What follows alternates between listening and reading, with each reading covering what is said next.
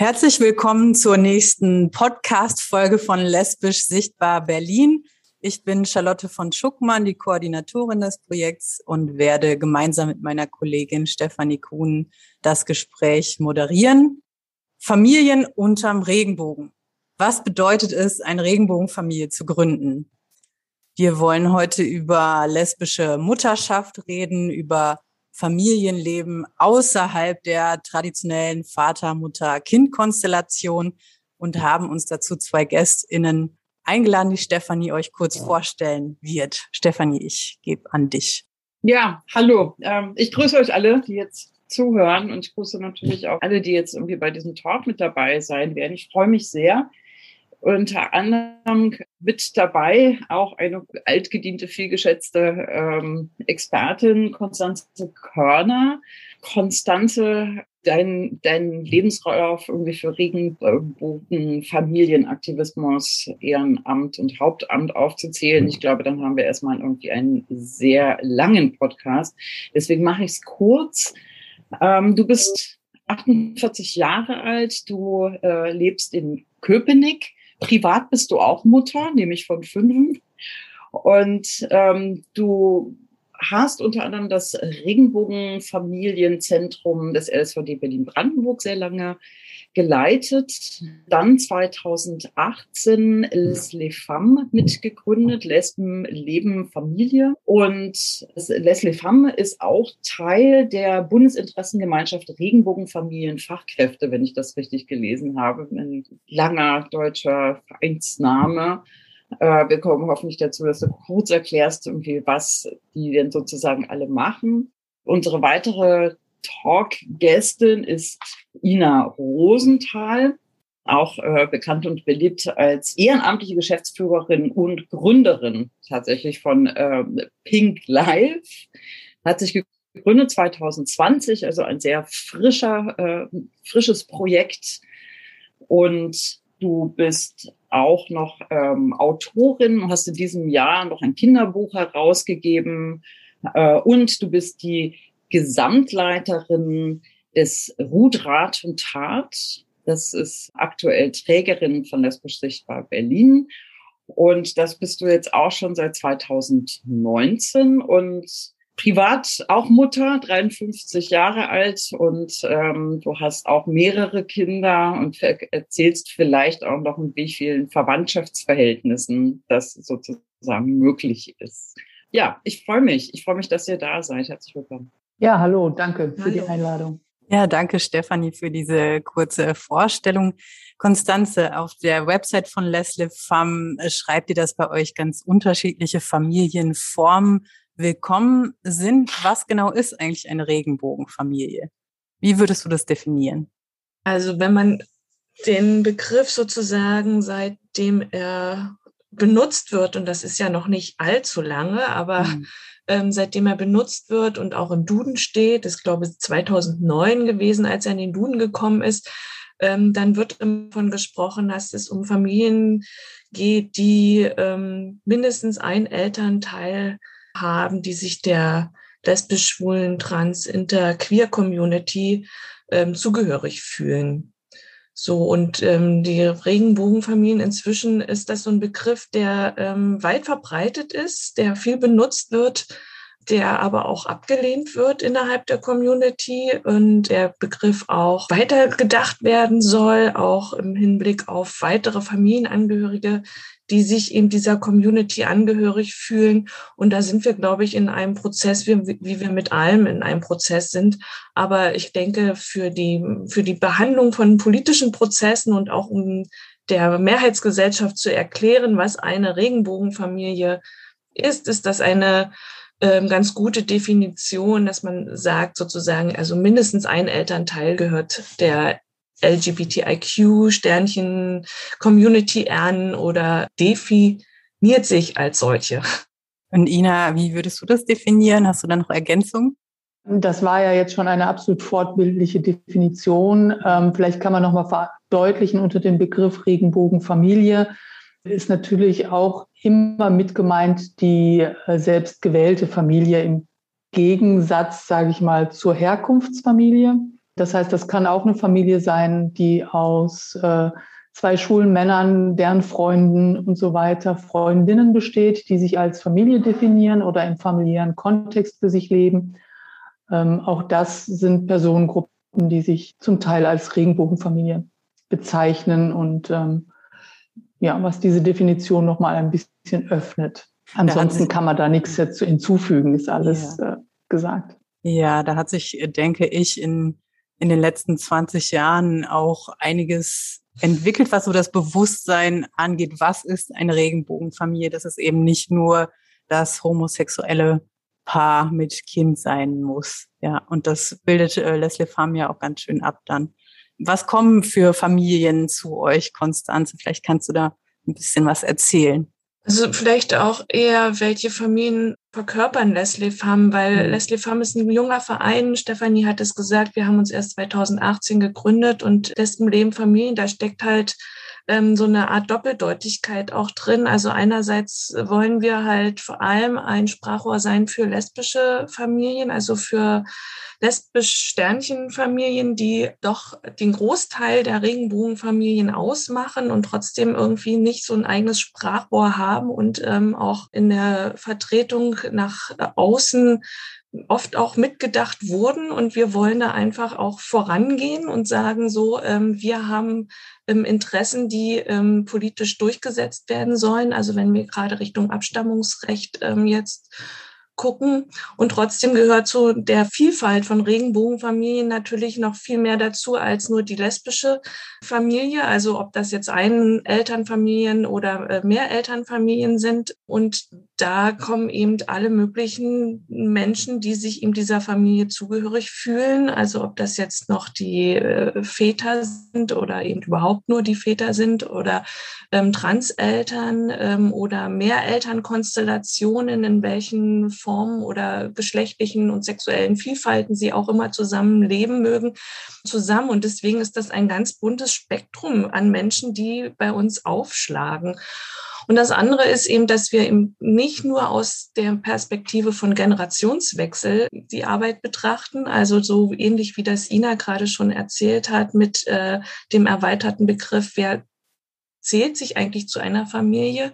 Denn nicht immer äh, geht es darum, dass es nur um den Generationswechsel im Sinne von äh, Eltern und Kinder geht, sondern auch darum, dass Menschen sagen, wir fühlen uns als Familie, wir leben als Familie, wir gehen in Verantwortung wie Familie und wollen auch als solche gesehen werden. Und dafür steht halt auch Lesben, Leben, Familie. Also für einen, einen Begriff von Familie, der halt nicht nur in der im klassischen Sinne von ähm, äh, zwei Eltern gehen in einen Generationswechsel durch äh, Kinder, die geboren werden und so wird das immer weitergereicht, sondern ähm, Familie kann viel mehr sein. Und dafür stehen wir halt in vielfältiger Form. Ja, gerade diese queeren Familien, Wahlfamilien haben ja auch in Corona-Zeiten besonders unter den Einschränkungen gelitten oder leiden noch darunter. Für Eltern im Allgemeinen hieß es Homeschooling im Homeoffice. Also das war die Realität, einfach vieler Eltern während der Lockdowns. Ähm, wir haben auch viel darüber gelesen, dass die Kontaktbeschränkungen die LSBTIQ-Community im Besonderen getroffen hat. Aber was genau ist mit den Regenbogenfamilien passiert? Was sind da eure Erfahrungen als Elternteil einer Regenbogenfamilie in der Corona-Zeit? Nina, vielleicht möchtest du da zuerst darauf antworten.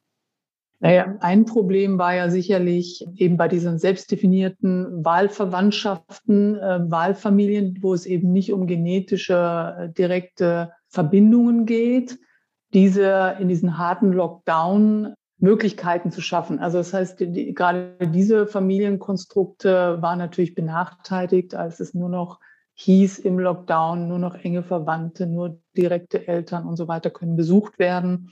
Das ist natürlich, spielt aber auch natürlich die ganze Wahlverwandtschaft oder Wahlfamilie, nenne ich sie jetzt mal, hat überhaupt eine, eine, eine schwierige Position äh, betrefflich äh, Gesundheit und Krisenmanagement was natürlich in Corona auch nochmal war. Das heißt, wer darf auch Intensivstationen besuchen?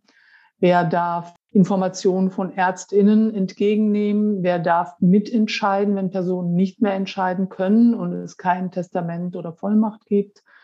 Gerade da sind natürlich die Regenbogenfamilien, nenne ich sie jetzt mal im weitesten Sinne, innerhalb des Wahlfamilienkontextes ähm, sehr benachteiligt gewesen, weil da ähm, viele Zugänge einfach verwehrt wurden. Also diese, es gab ja auch im Lockdown diese 15 Kilometer Begrenzung außer familiärer Notfall.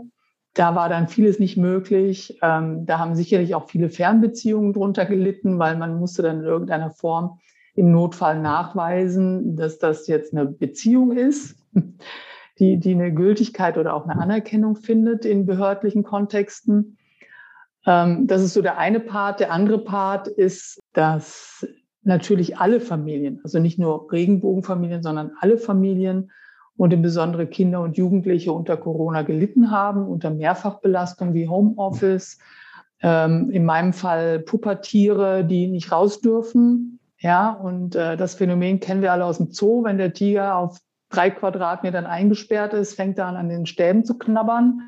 Ähnliche Erfahrungen äh, haben wir auch gemacht.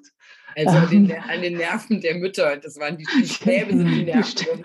Ja, wahlweise Küchenplatten oder sonstiges. Also das war natürlich, also gerade für die Jugendlichen, sage ich mal, für die Ablösung von Familie in ihrem Entwicklungszeitraum gerade ein Thema ist, in dem es darum geht, Kontakt zur Peer Group zu halten, eigene Erfahrung, vor allen Dingen Räume ohne Aufsicht, ja, zu haben, wo eben viele Sachen gar nicht auffallen, von denen man auch besser nichts weiß.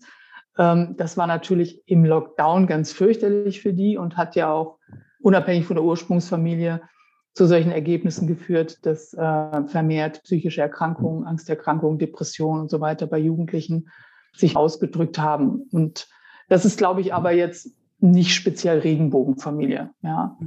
Also bei uns war es der Fall, dass wir beide berufstätig war, sind und waren und beide vollberufstätig sind und waren. Und dann plötzlich hat man Teenager zu Hause sitzen, rund um die Uhr und ist natürlich dann, aber ich glaube, da unterscheiden wir uns überhaupt nicht. Ja, ist natürlich dann ganz anders gefordert in Beziehungsstrukturen, familiären Strukturen, eigenen Strukturen, Arbeitsstrukturen. Also war schon eine oder ist und war eine herausfordernde Zeit. Ja, Konstanze, deckt sich das mit deinen Erfahrungen? Also erstmal in meiner Familie war es eigentlich relativ relaxed. Die Kinder haben sich sehr ähm, gut darauf eingestellt, also wir alle irgendwie hier miteinander zu sein. Wir haben auch ähm, ziemlich viel Platz und wir haben einen Wald vor der Tür. Wir konnten also mal raus und ähm, unsere Runden drehen und das ist natürlich nochmal echt ein, ein, ein Luxus und ähm, ein, ein Vorteil, wenn man Platz hat sozusagen. Und ähm, die Umstellung auf Online fiel allen ziemlich leicht. Also ähm, auch die Kinder haben halt ihre Verabredungen dann sehr schnell online gemacht. Also und die sind jetzt auch schon Teenager sozusagen. Das ging ganz gut und ähm, hat auch keine größeren Krisen verursacht. Aber ich habe halt im Beratungskontext, also jetzt im beruflichen Kontext, haben wir gerade am Anfang, als alles sehr unklar war, was da jetzt eigentlich passiert mit Corona, doch viele Anrufe bekommen, auch hinsichtlich dieser Thematiken, ähm, wer darf wen sehen, wer darf welche Informationen bekommen, gerade bei Mehrelternfamilien, bei Trennungsfamilien die Unsicherheit, wie gehen wir jetzt damit um, auch die Unsicherheit, ähm, wenn es denn jetzt wirklich zu Krisenfällen oder auch Trennungen innerhalb der Corona-Zeit kam, durch diese ganze Stresssituation, die äh, denen ja Familien ausgesetzt waren und immer noch auch teilweise sind, wie ähm, eben ähm, Hilfestellen, also Beratungsstellen in den Erziehungs- und Familienberatungsstellen, wie die halt darauf reagieren, ähm, gerade wenn jetzt Familien ähm, sich melden, deren ähm, Zusammensetzung nicht ähm, so bekannt ist, dass es da eben mehrere Menschen gibt oder eben zwei Mütter, zwei Väter, wie auch immer. Und wenn man sich dann auch nicht mal sieht, sondern alles nur per Telefon macht und ähm, sozusagen gar kein Gespür übers Telefon auch für diese Situation, diese besondere Situation an der Stelle dann auch bekommt, ähm, was es dann dafür einen Unterschied gibt, wenn es eben ähm, gerade eben zwei Mütterfamilien beispielsweise sind, die ja doch auch nochmal vielleicht eine andere Dynamik haben als Heterofamilien, so wie das eben Beraterinnen gelernt haben, wie so Dynamiken in Heterofamilien sind, die sind halt nicht übertragbar unbedingt auf ähm, lesbische Paare oder schwule Paare als Eltern. Und ähm, genau, und da gab es halt viele Unsicherheiten am Anfang. Das ebbte so ein bisschen dann auch ab. Ich war dann auch sehr verwundert, dass es dann auch eine Zeit von überhaupt gar keinen, also wie so Schockstarre, so gar nichts mehr, so gar kein Anruf und gar keine Rückmeldung im Beratungskontext. Aber ich denke, da hatten, hatten wir alle damit zu tun, erstmal die Situation zu sortieren und zu gucken, wie können wir in unseren kleinen Kosmen sozusagen uns ähm, zurechtrucken in dieser, in dieser doch sehr großen Ausnahmezeit. Mhm. So, und ich würde auch sagen, in diesen Alltäglichkeiten, also Homeschooling, Kindergartenkinder zu Hause zu haben, wie auch immer, und zu gucken, dass man jeden Tag mehrere Mahlzeiten zubereitet und ran, Essen ran schafft ohne Ende. Also ich weiß nicht, wie viel Essen ich ran geschafft habe. Auf einmal auch das, also so diese Haushaltsaufwand war auf einmal so auch mega groß. Also wenn man immer zu Hause ist, macht man auch mehr Dreck zu Hause. Und also ich hatte das, äh, Gefühl, ähm, ich wäre auch gut ausgelastet, einfach nur mit diesem, mit dieser Hausarbeit eben und dann noch zusätzlich gucken, dass das mit dem Homeschooling gut geht, die Motivation der Kinder aufrecht zu erhalten, sie jeden Morgen aus dem Bett zu kriegen, dass sie um acht irgendwie am Rechner sitzen, wenn dann die Schule sozusagen startet und man selber parallel auch sich motiviert, die Dinge zu starten, die ähm, auch von einem abverlangt werden. Also das fand ich ähm, sehr herausfordernd, aber das ist sicherlich nichts, was ähm, uns unterscheidet von allen anderen Familien, die da weltweit durch mussten. So. Ja, die Herausforderungen für Regenbogenfamilien sind also nach wie vor aktuell und auch sonst groß. Ja, was mich jetzt irgendwie gerade mal so ein bisschen interessiert ist, weiß nicht, wie ihr, ihr beiden, ähm, Ina und Konstanze, wie ihr das einschätzt. Also ich habe jetzt gerade gedacht, die ganzen Familien, die natürlich auch wahnsinnig unter Stress gestanden haben, was macht es eigentlich mit Regenbogenfamilien und ähm, also auch mit, äh, also ich sage jetzt mal mit queeren Familien, wisst ihr irgendetwas zu Konflikten? Also ich dachte gerade, also Konflikte, die einfach auch durchaus was damit zu tun haben, mit diesem, mit diesem Gefühl, nicht in einer richtigen Familie zu sein. Das ist ja auch das, was halt irgendwie an die Kinder immer wieder halt irgendwie herangetragen wird durch die konservativen und rechtskonservativen äh, Strömungen in der Öffentlichkeit, die sagen halt eben, ähm, das ist keine normale Familie, das sind perverse Familien und so weiter. Und man hat das, hat das irgendeine Form von eine Rolle gespielt. Also sowas wie, keine Ahnung, du bist ja gar nicht meine richtige Mutter. Also könnt ihr was dazu sagen, ob das in irgendeiner Form mit reingeflossen ist, dieser Diskriminierungsdruck, der sonst eigentlich irgendwie eher besser aufgefangen werden konnte? Also es gab zwei, äh, zwei ähm, unterschiedliche Themen, äh, die mir aufgefallen sind. Also erstens die Familien, die sowieso schon unter Druck stehen, weil sie eine Stiefkindadoption machen müssen nach der Geburt ihres äh, gemeinsamen Kindes, dass diese Prozesse teilweise ausgesetzt wurden und die Stiefkindadoptionsverfahren im Stillstand waren und sich dadurch natürlich die, die Rechtsunsicherheit für die Familien weiter in die Länge zog oder weiterhin zieht. Das äh, teilweise liegt da einfach so viel brach. Und ähm, ich meine, diese, diese Stiefkindadoption ist sowieso schon unangenehm, aber wenn man jetzt weiß, dass da einfach gar keine Bearbeitung weiter stattfindet, weil der Hausbesuch durchs Jugendamt nicht stattfinden kann, weil eben gerade kein Kontakt stattfinden sollte und so weiter. Das hat die Familien gestresst. Also weil sie einfach äh, weiter in, in der Rechtsunsicherheit sind und nicht wussten und wissen, wie geht's denn weiter? Wann kommen wir an den Punkt, dass wir endlich durch dieses Verfahren durchkommen und wie, ähm, wie wird das enden? Das andere ist, dass es ähnlich wie anderen Familien auch gegangen ist oder auch geht. Das merke ich jetzt jedenfalls, dass Corona Spuren in den Beziehungen der Eltern auch hinterlassen hat, dass es, also finde ich, vermehrt Trennungen gibt die, glaube ich, ähm, schon aufgrund dieser Situation von Corona nochmal verstärkt wurden oder dass dieses Aufeinanderhocken und sich ähm, sozusagen als Kernfamilie nochmal so anders auch beweisen zu, zu müssen und ähm, da einfach durchzukommen, das war ähm, für einige halt too much zu viel. Ich weiß es nicht. Also ich gehe mal davon aus, dass es in Heterofamilien nicht anders ist, dass es da auch ähm, durchaus auch statistisch vielleicht, kann ich ja nicht sagen, aber vielleicht auch ähm, zu häufigeren Trennungen jetzt innerhalb der Corona-Zeit gekommen ist. Aber das ist auffällig auf jeden Fall bei mir im Umfeld. Also ich meine, das ist tatsächlich auch ähm, so, dass halt eben einfach der, der Diskriminierungsdruck sozusagen ja einfach zeitgleich mit Corona auch nochmal ein anderer geworden ist. Also natürlich haben wir da jetzt keine Zahlen, keine, keine Umfragen und ähm, das, deswegen frage ich euch ja sozusagen als Expertinnen, die da einfach einen ganz großen Überblick haben. Ich finde es tatsächlich aber auch sehr interessant, dass genau diese Corona-Zeit auch nochmal anderes beschleunigt hat, also andere Diskurse und ähm, beispielsweise halt Deutschland aber normal. Die AfD, die damit äh, ähm, punkten wollte und gleichzeitig daran ja natürlich auch äh, hängen ja noch ganz andere, ich sag mal, sag mal politische Strömungen, um höflich zu bleiben. Die besorgten Eltern und äh, andere, die natürlich äh, Deutschland wieder normal machen wollten.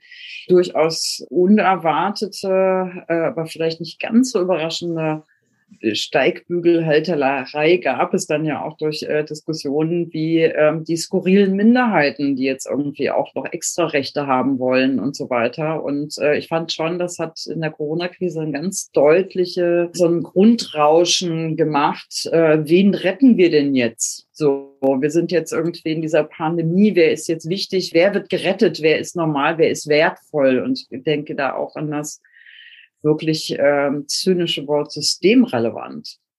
Das äh, gehört ja auch mit dazu. Und Systemrelevanz, da gehört dann ja auch mit so, was ist die Familie eigentlich? Also das ist die Familie, die sozusagen als kleinste Keimzelle des Staates, ähm, das geflügelte Wort halt eben heißt, und da kämpfen ja zum Beispiel auch Regenbogenfamilien an, dass sie als vollwertige Familien wahrgenommen werden.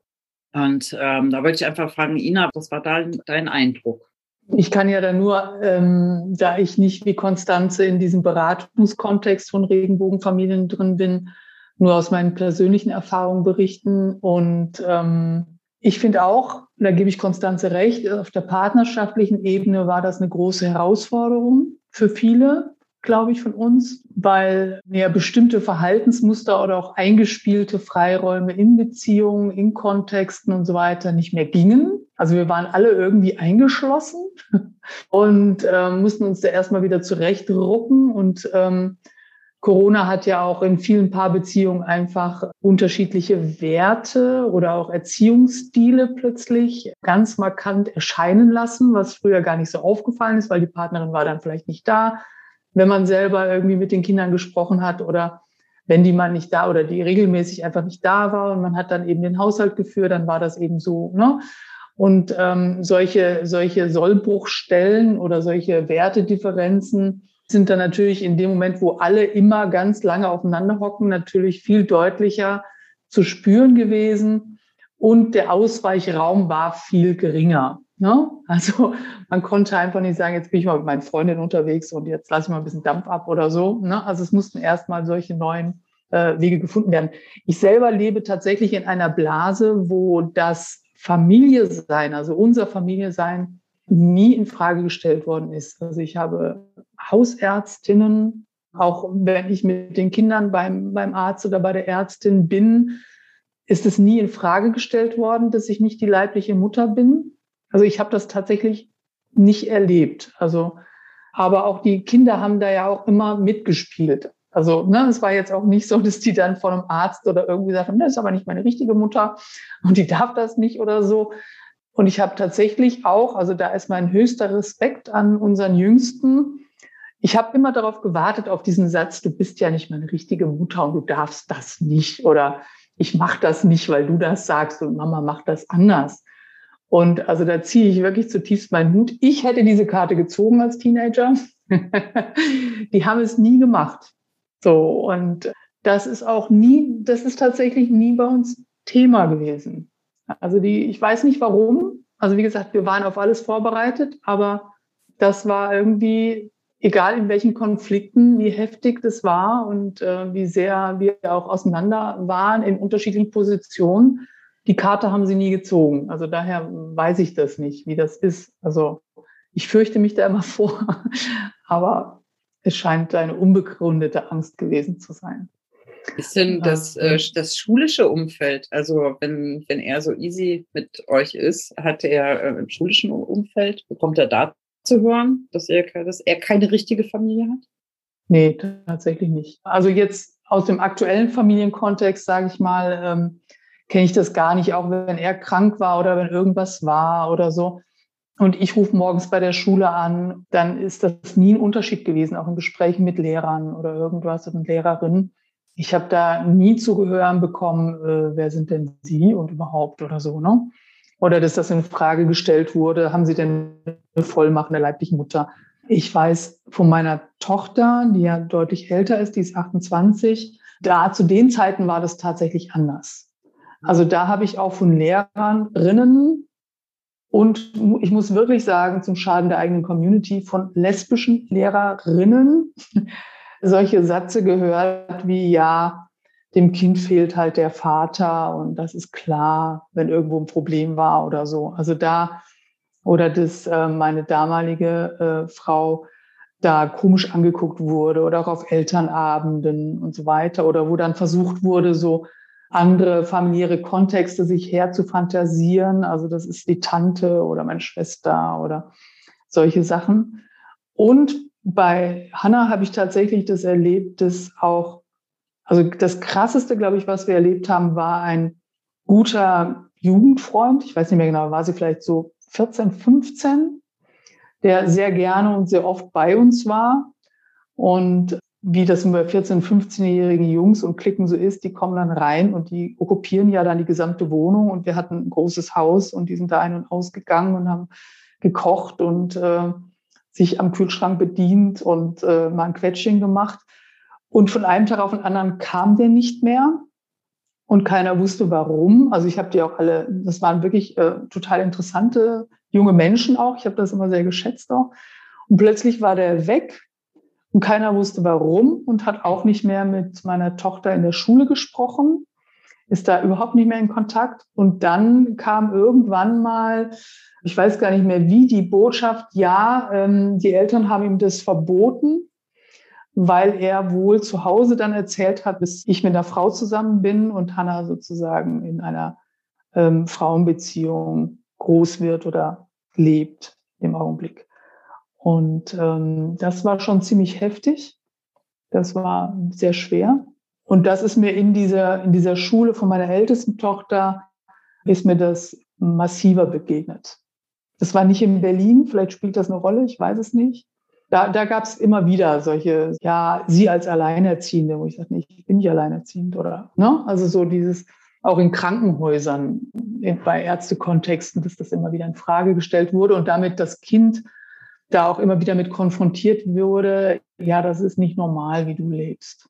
Ja. Mhm.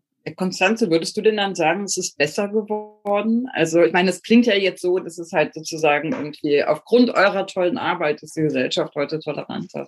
Naja, also muss man mal gucken. Es hat sich ja gesellschaftspolitisch echt einiges getan in den letzten 20 genau. Jahren. Ich mache das mit den Regenbogenfamilien jetzt wirklich seit 20 Jahren, weil ich aus meiner eigenen Geschichte heraus erfahren musste, dass es nicht gut ist, keine Strukturen zu haben, keine Vernetzung zu haben, keinen Rechtsbeistand zu haben, die sich irgendwie in irgendeiner Form auskennen mit der Thematik queerer Elternschaft sozusagen. Und ähm, mir ging das halt ähm, Ende der 90er Jahre, Anfang der 2000er Jahre sehr so. Und als ich nach Berlin gekommen bin, ähm, frisch geoutet und mit klein, kleinen Kindern, da war ich ziemlich lost. Also sozusagen mit meiner Partnerin, die auch heute noch meine Partnerin ist. Und wir haben halt in der Siegessäule äh, dann auch Anzeigen aufgegeben und haben versucht, über, ja, wir wollen andere Familien, äh, Mütter mit Kindern kennenlernen, so. Und dann haben wir uns privat erstmal auf den Weg gemacht und haben so die ersten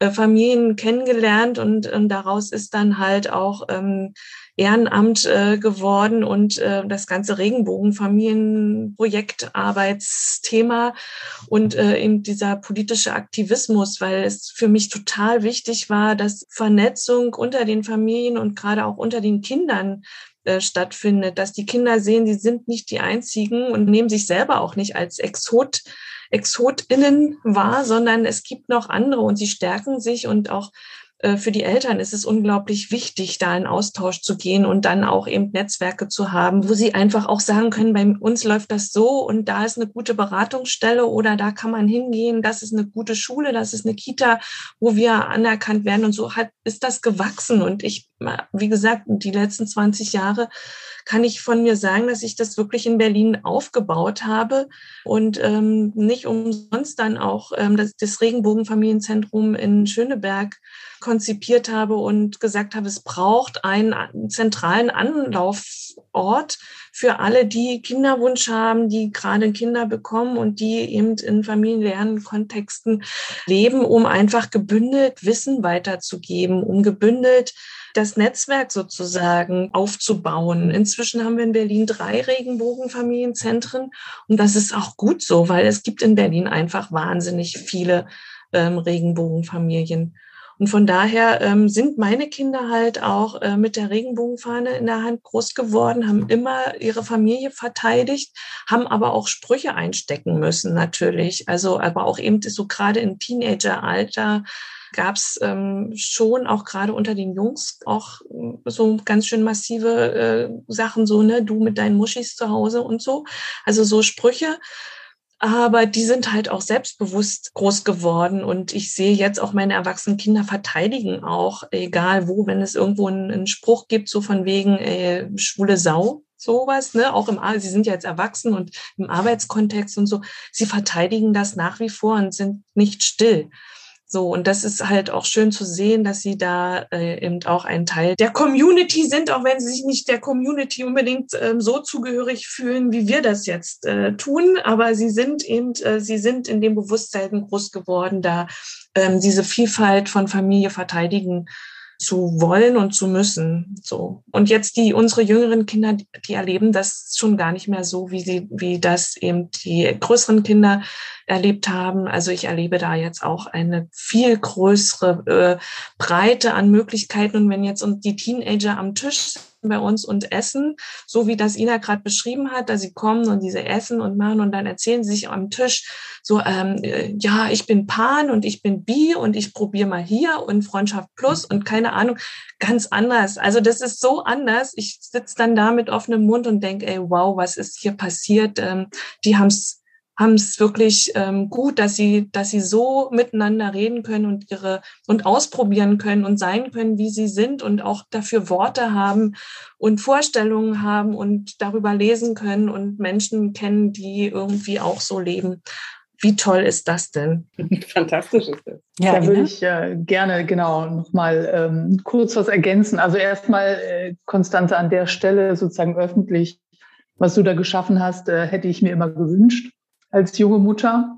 Und ähm, das ist wirklich ganz fantastisch. Und ich glaube, dass die Stimmung gerade in Berlin so anders ist und immer mehr anders wird, ist sicherlich deiner Arbeit und deinem Engagement immer zu, äh, zu verdanken. Ich weiß, ich kann mich erinnern, dass ich damals, ich hatte ja passenderweise mein Coming Out in der Schwangerschaft. Das war sehr witzig ähm, für alle Beteiligten. Und ähm, ich kann mich erinnern, dass ich damals dachte, ich bin die einzige Frau auf der ganzen Welt, der sowas passiert. Und das war nicht so ein richtig tolles Gefühl. und habe dann, ähm, weil ich vorher schon politisch aktiv war und so weiter, gedacht, nee, da muss ich suchen und habe eben auch Anzeigen aufgegeben. Und wir haben damals, ich weiß nicht mehr genau, 93, 94, 95, irgendwann Anfang der 90er, tatsächlich mal ein Treffen gemacht, zusammen mit einem Verein aus Hamburg. Den gibt es, glaube ich, nicht mehr. Vielleicht kennst du den. Der hieß Furien und Compañeras. Kennst du nicht? Nee, sie schüttelt den Kopf. Das war tatsächlich der Anfang, ähm, dass lesbische Mütter sich angefangen haben zu organisieren. Und ich habe damals mit denen zusammen gesagt, äh, ich habe damals in Baden-Württemberg gelebt, gesagt, Mensch, komm, lass uns was zusammen machen. Und da haben wir einmal in Offenburg und einmal irgendwo in Bayern, glaube ich, war das, äh, so ein Treffen gemacht, wo, glaube ich, knapp 100 lesbische Mütter also den Begriff Regenbogenfamilie gab es nicht. Ja, wir waren lesbische Mütter, äh, sich getroffen haben und das war unglaublich empowernd. Das war wirklich, wirklich sehr, sehr, sehr toll. diese Erkenntnis und auch die Gemeinschaft zu spüren. Und das ist wirklich sehr, sehr wertvoll. Deswegen sind diese Familienzentren, finde ich in meinem, auch wenn ich sie selber nicht mehr so brauche, so unglaublich wertvoll für die Gesellschaft, weil es ein Empowerment ist, weil äh, es auch immer wieder die Erkenntnis ist, auch für Frauen aus nicht so privilegierten, ich sage mal so queer-politisch privilegierten Räumen wie Berlin, ähm, einfach Andockstellen zu haben, zu sehen, da gibt es ganz viele. Ja. Und äh, deswegen ist die Arbeit, kann man gar nicht hoch genug einschätzen. Es gab damals, ich erinnere mich, ja nicht nur eine Diskriminierung in der heteronormativen Gesellschaft, sondern durchaus auch in der lesbischen, in der lesbischen Community. Ich weiß tatsächlich, dass ich mich an einem Wochenende in Freiburg einmal vorsprechen musste, wo es darum ging, ob ich als Mutter überhaupt Lesbe sein kann und demzufolge überhaupt noch eingelassen werde auf Frauenpartys. Und ich habe da also sozusagen eine Prüfung abgelegt, meine Lesbenprüfung, und äh, habe sie dann auch bestanden, warum auch immer. Also ich durfte weiterhin sozusagen da erscheinen und konnte sie in irgendeiner Form überzeugen davon. Aber das war schon sehr schräg. Und das waren durchaus Diskriminierungen, die waren auch wirklich heftig. Ich persönlich habe mich dann viel in die Community oder in die, in die, in die Szene nach Köln geschmissen. Da gab es ein paar mehr Mütter und ein bisschen lockerere Szene. Das ist mittlerweile auch anders. Also lesbische Frauen werden ganz, diskutieren ja ganz offen und selbstverständlich über Muttersein und viele junge Lesben wollen ja auch Kinder haben. Das war zu meiner Zeit mit 16, 17, als ich zum ersten Mal die Frage stellte, lesbisch oder nicht, ein ganz klares Ausschlusskriterium in meinem Kopf. Also wer Kinder will, kann keine Lesbe sein, ja. Äh, zudem war es ja auch bis in die 90er Jahre auch noch so, dass Gerichte im Namen des vermeintlichen Kindswohls lesbischen Müttern die Kinder entziehen konnten. Das ist ja ein Thema, das ja noch gar nicht groß aufgearbeitet wurde, lange tabuisiert wurde. Und ähm, im August diesen Jahres noch hat ja das Bundesjustizministerium beziehungsweise die Bundesjustizministerin Christine Lamprecht von der SPD eine Entschädigung dieser lesbischen, betroffenen lesbischen Mütter abgelehnt. Also da gibt's noch ganz viel zu tun. Wie hat eurer Meinung nach diese Diskriminierungserfahrung die lesbische Elternschaft geprägt? Gibt es da heute noch Auswirkungen oder ist es heute mit sehr viel mehr Leichtigkeit und Freiheit verbunden. Wie seht ihr das? Wie, wie sind da auch eure eigenen Erfahrungen als Mütter? Also inzwischen ist es ja fast so, dass man das umgeht und ähm, wann ist es bei dir soweit, wenn man so in, in Kontexte kommt unter Lesben. Also das ist viel selbstverständlicher geworden, sehr viel verbreiteter dass es okay ist, ähm, Familie gründen zu wollen oder also wirklich in die, die kommen in die Beratung ganz, also mit so einem Selbstbewusstsein, dass sie das auf jeden Fall wollen, dass das zu ihrer Identität dazugehört und zu, also auch zu ihrer lesbischen Identität dazugehört. Und da hat sich wirklich was gewandelt, weil es einfach auch ähm, sichtbarer geworden ist, ähm, dass äh, die Möglichkeiten sind da, die hatten wir ja auch alle so nicht. Ähm, wie kommt man zum Kind und äh, welche rechtlichen ähm, Möglichkeiten gibt es auch der Absicherung? Da ist ja ganz viel Bewegung drin. Das ist nicht nur hier, sondern man muss das ja auch immer sozusagen global sehen. Äh, was es hier nicht gibt, das gibt es woanders. Und ähm, natürlich dieses Thema Familiengründung und die, ähm, wo bekomme ich äh, gegebenenfalls Spendersamen her oder wie kann ich mich rechtlich wo, wie absichern? Das sind halt Themen, die sehr viel äh, selbstverständlicher diskutiert werden. Nichtsdestotrotz ist dieses internalisiert, die, die, die Skepsis gegenüber Behörden oder überhaupt gegenüber Einrichtungen, die sich mit Familie beschäftigen, aufgrund dessen, dass es einfach so tief sitzt, ähm, die Wahrscheinlichkeit, an irgendeiner Stelle diskriminiert zu werden. Egal, wo ich mich hinwende, wenn ich Familie gründe, begebe ich mich in einen heterosexuellen Kontext. Also eigentlich muss ich mich darauf einstellen, mich jeden Tag irgendwo outen zu müssen. Weil wer Familie gründet, das ist die Annahme, dass das eine heterosexuelle Konstellation ist mit all dem drum und dran. Also vom Kinderwunsch über, ich muss mich im Krankenhaus anmelden zur Geburt, über Geburtsvorbereitungskurse, Kita-Anmeldungen, Freizeitsachen, Schule. Also überall ist man als Elternteil quasi in der Situation, sich und die Kinder ähm, irgendwie zu outen als äh, Regenbogenfamilie. Und das halte ich auch für wichtig, dass es gemacht wird, ähm, denn nichts ist schlimmer als Versteckspielen. Aber ähm, die andere Seite ist halt, dass man nicht weiß, wie reagiert das Gegenüber. Und das heißt, gerade wenn, wenn Behörden da noch dahinter ähm, sind, also jetzt zum Beispiel im Rahmen von Beratungskontexten, Erziehungsberatungsstellen, Jugendamt, Tiefkindadoptionsverfahren, Pflegeeltern werden möchten sein so, da kommen ja immer so die Behörden mit ins Spiel. Und das ist etwas, wo, wo ich merke, da sind immer noch Vorbehalte und die sitzen tief. Das ist also, das ist historisch sozusagen tief verankert, dass wenn ich an eine staatliche Stelle gehe und ich mich da sozusagen ähm, outen muss mit meiner Situation, dass das nicht ähm, so einfach äh, vonstatten geht. Da gibt es Vorbehalte, da gibt es Ängste und das abzubauen, das sehe ich zum Beispiel in meiner Arbeit auch als große, also für ganz wichtig, dass ich ähm, sensibilisiere, dass, dass wir ähm, draußen unterwegs sind und ähm, aufklären und ähm, dafür sorgen, dass eben ähm, Regenbogenfamilien, egal in welchen Konstellationen, willkommen sind und behandelt werden, wie sie behandelt werden sollten. Ja, vielleicht ergänzend dazu, Einmal äh, ist, glaube ich, die Diskriminierungserfahrung der lesbischen Mütter, die aus einem heterosexuellen Kontext kommen, auch heute noch sehr massiv zum Teil. Also das hängt ein bisschen auch ab, im wie konservativen Kontext sie gelebt haben. Aber meine Erfahrung ist, dass, dass eben gerade Frauen, die mit einem späteren Coming-out, also nach einer Schwangerschaft, wann auch immer das ist, und die vielleicht ähm, in einer heterosexuellen Ehe gelebt haben, dass es da schon mit deutlich massiveren Vorurteilen im Umfeld, aber auch von Ex-Partnern, von Institutionen äh, auch heute noch kommt. Zum Beispiel diese, diese Sprüche, das ist meine Erfahrung, das war auch ein bisschen her aus der Familienberatung, dass es auch heute noch gang und gäbe und üblich ist, dass Männer, deren Frauen sich ähm, trennen wollen, aufgrund jetzt von, von äh, einem lesbischen Begehren oder einer Entdeckung von Homosexualität, äh, ganz oft auch noch zu hören kriegen, ja, dann kriege ich das Sorgerecht. Oder dann siehst du halt deine Kinder nicht mehr. Und dass viele Frauen da sehr erpressbar sind, auch wenn die Rechtslage heute eine ganz andere ist. Und das ist tatsächlich ein historischer Kontext, um jetzt auf deine Frage, Charlotte, nochmal zurückzugreifen oder auf die Situation der lesbischen Mütter in der Bundesrepublik bis in die 80er Jahre hinein. Ähm, das ist, finde ich, eine Ohrfeige von unserer Justizministerin, ähm, sowas kategorisch abzulehnen. Denn da hat tatsächlich in meinen Augen die Bundesrepublik etwas wieder gut zu machen. Die Diskriminierungserfahrung, die lesbischen Müttern da widerfahren ist, ist ganz massiv und war sehr systematisch.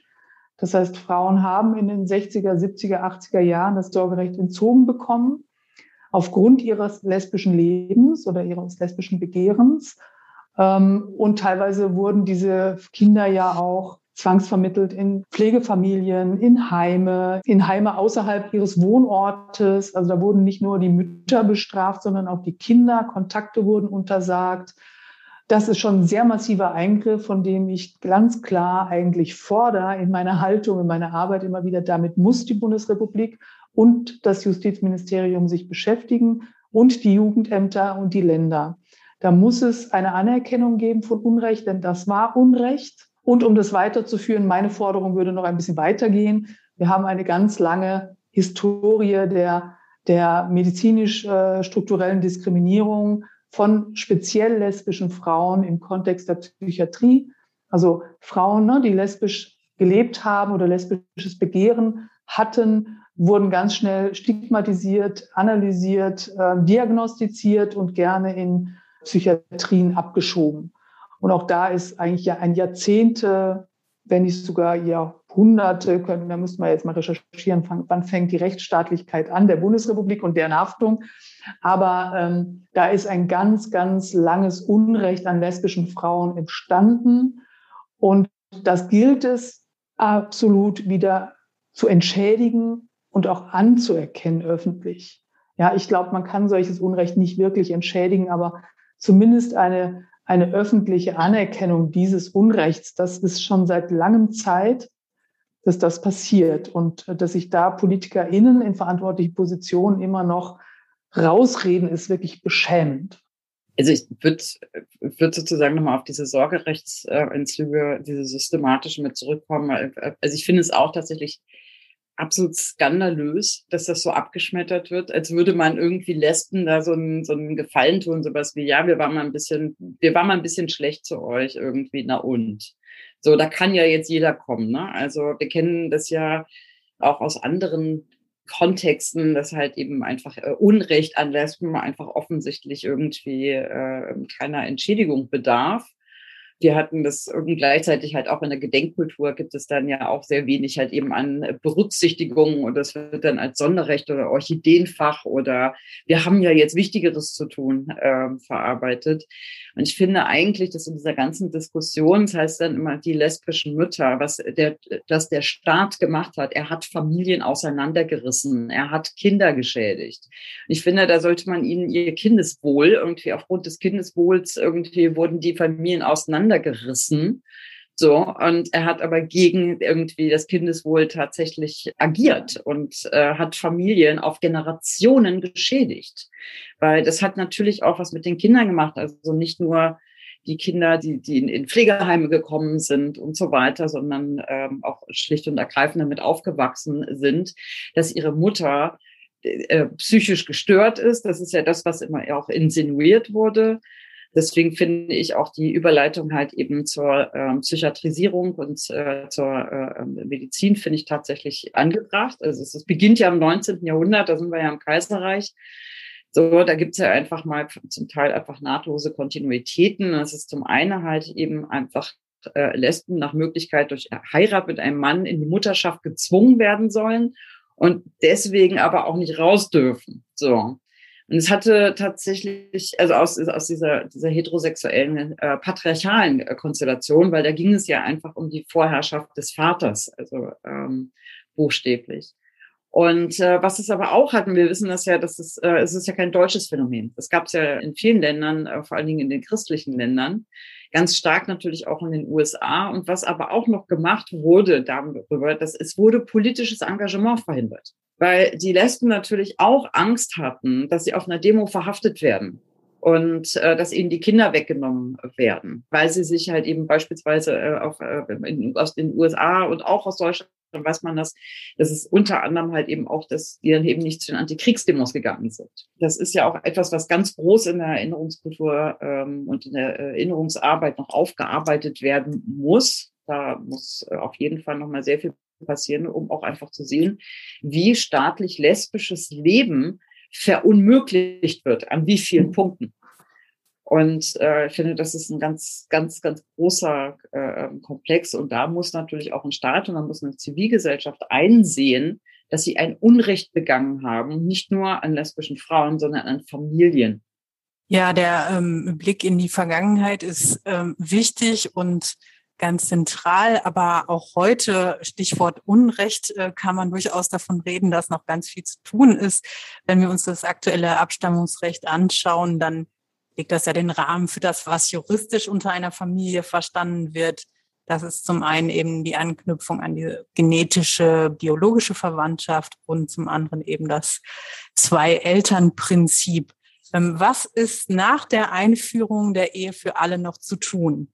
Das ist eine lange Liste, die da ja. noch zu tun ist. Weil, also wir reden ja mal jetzt schon seit einiger Zeit, dass wir im Abstammungsrecht einig, einiges noch zu tun haben, weil eben die Anerkennung von Elternschaft in Regenbogenfamilien noch nicht äh, der Lebensrealität entspricht. Und da spreche ich auch insbesondere nicht nur von lesbischen Müttern, dafür kämpfen wir ja schon auch auf politischer Ebene ähm, eine ganze Weile, dass sie eben, weil sie nicht mit der Ehe für alle äh, automatisch Eltern werden, wie das heterosexuelle Eltern werden.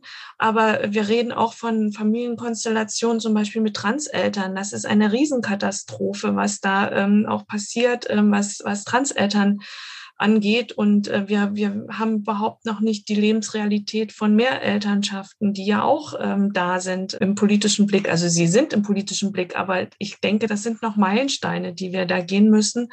Und ähm, was natürlich auch kommen muss, also wir, ich weiß nicht, ich mache seit 20 Jahren, mache ich das hier in Berlin.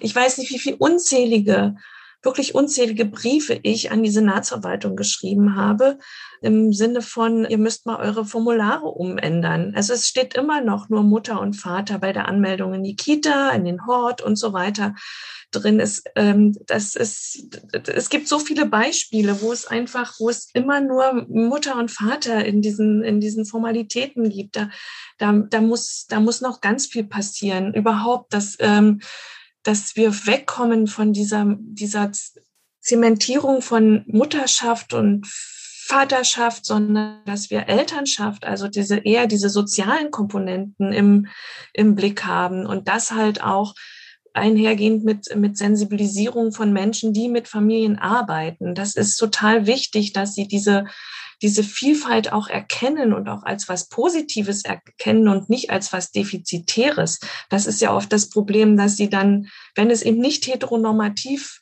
stattfindet, Familie, dass es dann als was Defizitäres gesehen wird. So wie Ina gesagt hat, ah, da fehlt der Vater im Haus. Kein Wunder, dass das Kind am Rad dreht oder so. Ne? Also es besteht ein hoher Druck bei Regenbogenfamilien als Eltern perfekt zu sein. Es darf überhaupt nichts passieren. Ähm, das Kind darf nicht irgendeinen Makel aufweisen. Die Eltern dürfen keinen Makel aufweisen, weil der Druck einfach so hoch ist, perfekt zu sein, weil von außen könnte immer jemand sagen, kein Wunder, dass es nicht funktioniert, sind ja zwei Mütter, sind ja zwei Väter. Das haben wir auch bei der Single-Mom-Geschichte sozusagen, wenn oder also überhaupt ein Elternthematiken, dass auch im heterosexuellen Kontext genauso wie im homosexuellen Kontext sich immer mehr Menschen dazu entscheiden, auch alleine Eltern zu werden und mit welchem hohen Druck das passiert, weil sie eben sonst in die defizitäre ein Eltern getrennt, nicht äh, sozial sozusagen mhm. des Schaffbaren gedrückt werden. Und ich glaube, da müssen wir als Gesellschaft wirklich eher anerkennen, dass Vielfalt ähm, so viel mehr bringt. Und ich sehe einfach, dass die, dass die jüngere Generation, also das, was ich vorhin beschrieben habe, mit dem wir sitzen am, am Tisch und ähm, es wird über ähm, geschlechtliche und sexuelle Vielfalt ganz anders gesprochen, wenn, wenn die Kids halt das Glück haben, diesen Raum zu bekommen und darüber auch etwas zu erfahren im positiven Sinne, nicht nur im negativen Sinne, weil ähm, Stefanie hatte es gesagt, ne, Deutschland wird wieder normal. Diese Tendenzen gibt es ja auch. Und wenn wir angucken, wie Thüringen und Sachsen die äh, Juniorwahlen stattgefunden haben und was die Kinder da gewählt haben, dann gruselt es mir. Aber also ich glaube, wir haben die Chance, mit den nächsten Generationen auch diese Familienvielfalt ähm, durchzubekommen. Und wir haben die Chance, mit einer vielleicht auch jetzt nicht mehr ganz so konservativen Regierung ähm, ein paar Schritte zu gehen, dass sich was ändert im Abstammungsrecht und dass wir ähm, noch diese Vielfalt viel mehr stärken können an Familie. Nina, auch an, an dich die Frage, wo siehst du noch Handlungsbedarf? Was muss sich jetzt noch dringend ändern? Nach der Einführung der Ehe für alle? Naja, das ist, sind die Hauptthemen, die jetzt äh, Konstanze ja ganz richtig benannt hat. Es gibt eben noch ganz, ganz viel zu tun. Also auch, wenn ich mich daran anschließe an das, was Konstanze eben gesagt hat, dann würde ich sagen, das eine ist natürlich die Gesetzgebung, ja, dass da äh, Recht entstehen muss. Und das andere ist natürlich die immerwährende Arbeit, dieses Rechtsverständnis oder auch dieses gesellschaftliche Verständnis unter die Menschen zu bringen. Ja, das fängt eben auch an bei diesen kleinen Formularen. Also ich erinnere mich, als ich geheiratet habe, das war kurz nachdem eben diese Ehe für alle möglich war. Äh, die Formulare waren ja auch auf dem Standesamt ganz klar, also ne, Mann, Frau, so, da gab es kein Formular. Und dann haben wir halt eins gebastelt, ausgedruckt und da ausgelegt mit einem schönen Gruß an, ähm, an den passenden Senator, der darüber schmunzeln musste. So, also ähm, da gibt es ganz viel noch, was wir tun müssen. Und ich glaube, deswegen ist es ganz wichtig, dass wir, da, da nehme ich euch jetzt sozusagen mit in die Klammer, immer weiterhin sichtbar sind und darüber sprechen und gucken, dass wir Anlaufstellen schaffen, dass wir Öffentlichkeit schaffen, dass wir sensibilisieren, dass wir immer wieder laut aussprechen, auch hinsichtlich des Unrechts der Vergangenheit, aber auch hinsichtlich unseres Platzes in der Gesellschaft, ja, und sagen, ich möchte die Diskussion zwischen normal und unnormal überhaupt nicht führen, ja. Das wäre mein gesellschaftliches Ziel, ja, dass es eben nicht darum geht und auch die, die Themen differenzierter zu betrachten. Also ich kann ja sagen, natürlich gibt es biologische Eltern und letztendlich braucht es für jede Befruchtung sozusagen den männlichen Samen. Das ist im Moment Stand der Technik.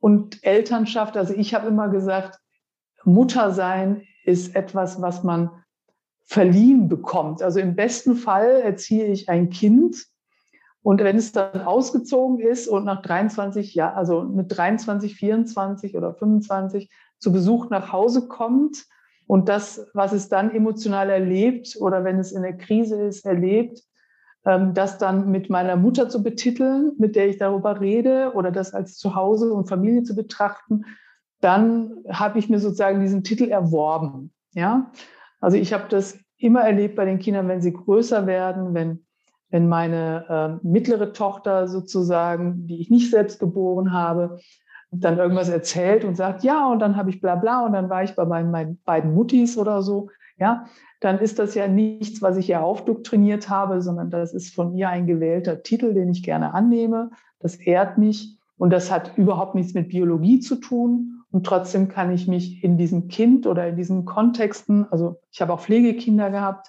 immer wiederfinden, auch in meinen Werten und mich daran freuen, wenn Kinder das aufnehmen. Das ist das, was Charlotte auch eben gesagt hat, ne? dass, dass man dann, wenn sie groß sind, plötzlich mitkriegt, oh, guck mal, die 1000 CSDs, die sie auf der Kipa oder wie, äh, Kipa, sag ich schon, auf der, der Kipe hinten miterlebt haben und in irgendwelchen Wickeltüchern haben Spuren hinterlassen.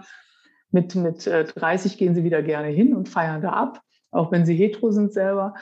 Aber dann gibt es plötzlich so eine emotionale Nähe. So, und das anzuerkennen, das als selbstverständlich. Also ich kämpfe, glaube ich, immer darum, ich sage, ja, ich erkenne an, dass es heterosexuelle Familien gibt, heterosexuelle Zeugungsakte, es gibt alles Mögliche und das ist alles, das ist alles die Palette unseres menschlichen Daseins. Und ich glaube, in der Zukunft werden wir unsere Gesetze nachbessern, die stur steinalt sind und völlig restriktiv sind. Und wir werden viel Gesellschaftsarbeit noch leisten müssen, um dort Verständnis und Einblicke in unsere Lebensweisen zu geben, in der Hoffnung, dass diese äh, angenommen und mitgedacht werden in Zukunft. Ja, zum Abschluss noch eine Frage an euch beide. Welchen Rat würdet ihr werdenden lesbischen Müttern mit auf den Weg geben oder Tipps? Aus meiner Position heraus, die ich natürlich so viele Jahre ähm, Beratung gemacht habe, ich würde immer sagen, Leute, sucht euch noch mal einen Rat, guckt noch mal, lasst noch mal drauf gucken, sozusagen, ob die Idee, die ihr da gerade habt, die richtige ist und ob ihr euch auch ähm, eben in dem rechtlichen Rahmen wirklich bewegt, in dem ihr denkt, dass ihr euch bewegt, weil viele kennen einfach nicht die Details und die dann zu fallen werden auf dem Weg äh, zur, zur Elternschaft. Und äh, Stefanie hat am Eingang von der BIC Regenbogenfamilienfachkräfte Interessengemeinschaft ähm, gesprochen. Das ist kein Verein, aber wir haben uns als Fachkräfte, die immer mehr werden in Deutschland. Also es gibt immer mehr Beratungsstellen, zumindest in den größeren Ballungsgebieten in Deutschland, gibt es eben Anlaufstellen und das ist äh, gut so und weil man dort eben ähm, nicht nur eben die Beratung bekommt, sondern auch andere trifft, die eben gerade in der Situation sind, in der man selber ist. Also ob das jetzt noch vorgeburtlich oder nachgeburtlich oder wie auch immer oder schon mit äh, älteren Kindern ist, man kommt in, in, ins Gespräch, man äh, findet Vernetzung und ähm, kann einfach auch mal mit den Leuten sprechen, die in der Umgebung wohnen, die kennen dann vielleicht auch die richtigen Anwälte und Notare und, und, und, die ähm, gerade auf dem Gebiet gut unterwegs sind und wo man vertrauen kann, dass sie das gut machen. So und ähm, von daher kann ich nur allen werdenden und seienden Regenbogenfamilien raten, vernetzt euch, lasst euch beraten. Das ist kein Makel sozusagen, sich beraten zu lassen, sondern es ist eher noch was Empowerndes, damit der Weg dann auch wirklich ein richtig guter Weg ist ähm, zur Familie. Ja, ich glaube, mein abschließender Kommentar dazu ist nicht so fachlich gebunden, sondern eher etwas romantisch, humanistisch geprägt. Äh, ich finde es ganz wichtig, dass wir Kinder kriegen, weil ich denke, wir haben ganz viel als lesbische Frauen an Erfahrung an eine nächste Generation weiterzugeben. Und ähm, mein Tipp als alte Mutter, sage ich mal, ist der Kinderwunsch ist ein ganz, ganz egoistischer. Kinder haben ist ganz, ganz altruistisch für sehr lange Zeit. Und diesen Wechsel, ähm, das wäre mein Tipp, äh, würde ich gerne den jungen Eltern ähm, oder werdenden Eltern mitgeben und sagen, seid euch dessen bewusst, dass es da ein ganz groß, krasser Wechsel geben wird zwischen den Rollen und dem Selbstverständnis und den Werten. Und, ähm, und das ist aber was Schönes ist, was sich lohnt. Also ich habe immer mit großer Begeisterung mit Kindern gelebt und ich finde, das ist was ganz Wertvolles, Menschen aufwachsen zu sehen und erwachsen werden zu sehen. Ja, vielen Dank euch beiden. Dann übergebe ich jetzt kurz an Stefanie für ein kleines Fazit.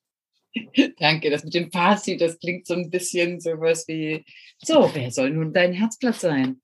Ich denke jetzt so gerade die ganze Zeit immer mit und äh, die, die zuhören, die bekommen das, ein, äh, die wissen das ja nicht. Wir sitzen hier in einer Zoom-Konferenz, die wir aufnehmen.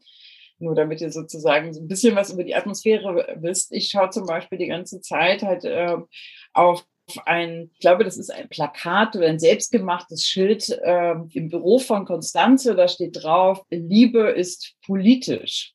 Und das ist das, was ich eigentlich auch eine ganz wunderbare Überschrift sozusagen finde, was halt eben einfach Regenbogenfamilien sind. Und äh, wir haben so an einigen Stellen schon mal, sind wir schon mal noch mal dran, dran vorbeigekommen, und das ist auch natürlich, dass es unterschiedliche lesbische Lebensentwürfe gibt. Und ähm, dass Regenbogen, äh, Regenbogenfamilie nicht bedeutet, äh, zwangsläufig halt zwei Frauen bekommen ein oder zwei oder drei oder vier Kinder und ähm, wir haben dann quasi eine heterosexuelle Kernfamilie nur auf lesbisch.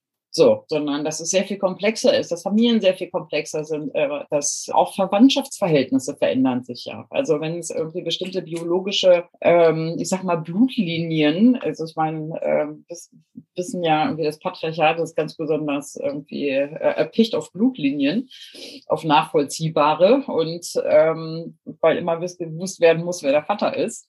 Und das bringen Regenbogenfamilien natürlich ordentlich durcheinander und eben auch die Verwandtschaftsverhältnisse. Also ich habe zum Beispiel festgestellt, ich bin ja eigentlich seit 14 Jahren mehrfach Tante. So, aber ich, äh, das sind, sind halt eben äh, ähm, sind halt aus der Familie meiner Partnerin. Und ich habe beispielsweise als äh, Kinderlose, ich bin eine von denen, die tatsächlich das auch gewählt haben. Für mich haben das im Lebensentwurf nicht vor ähm, Kinder zu haben. Äh, bin allerdings auch immer sehr erschrocken, wenn ich denn zum Beispiel, Inge hatte das angesprochen, auf diese Mütterfeindlichkeit getroffen bin. Also mal abgesehen davon, ich bin auch so erzogen worden, das, das gehört sich nicht so. so was wie, man ist zu Müttern nicht böse. So, das ist, ich fand das immer, wo ich das politisch falsch fand, fand ich das immer sehr ungezogen. Jedenfalls gibt es eine ganz große auch, äh, auch Herausforderung, beispielsweise äh, jetzt nicht irgendwie oft auf diesen Leim zu gehen, zu sagen, ein, die gute Lesbe ist eine Mutter. So.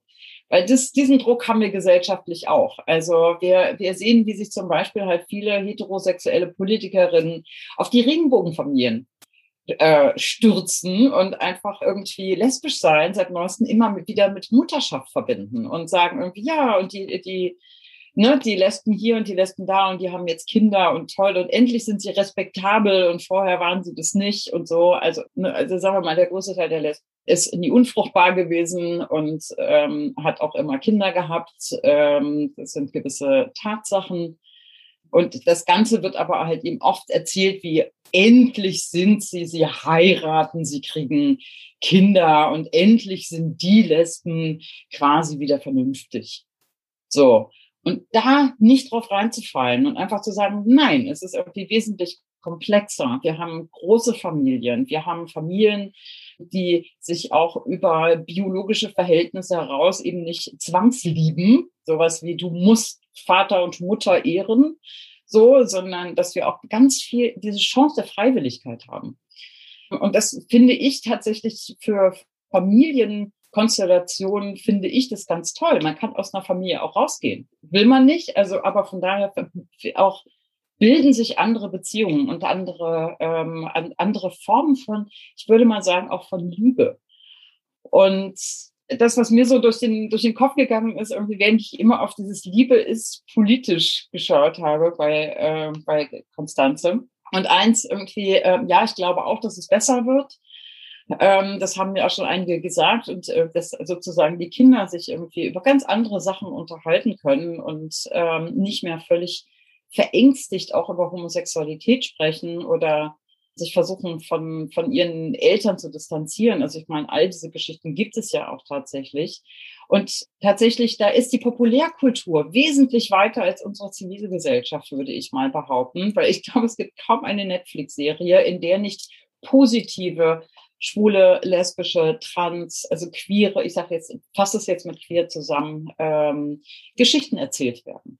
Auch zum Beispiel von Familien. Also es gibt viele Serien, in denen irgendwie zum Beispiel halt eben einfach ganz kurz erzählt wird, ja, da sind jetzt halt eben zwei Mütter, also ich habe das verschiedene Teenager-Serien gesehen, wo dann halt einfach völlig selbstverständlich auf so eine Schulhofszene und dann kommen dann halt eben irgendwie zwei, zwei Mütter an, um irgendwie ähm, den, den größten Schulhof-Macho, irgendwie so einen 13-Jährigen einzufangen.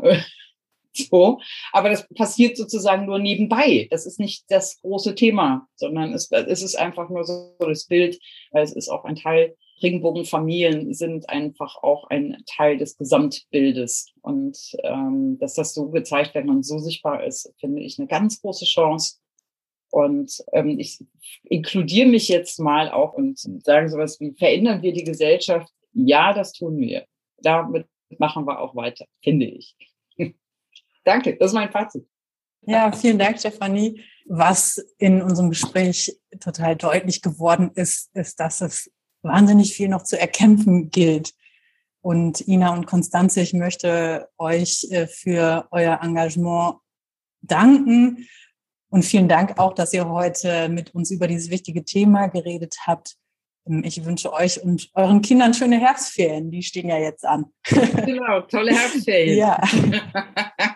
ja, danke. Schont euch auch mal. Genau. Das tun wir. Das,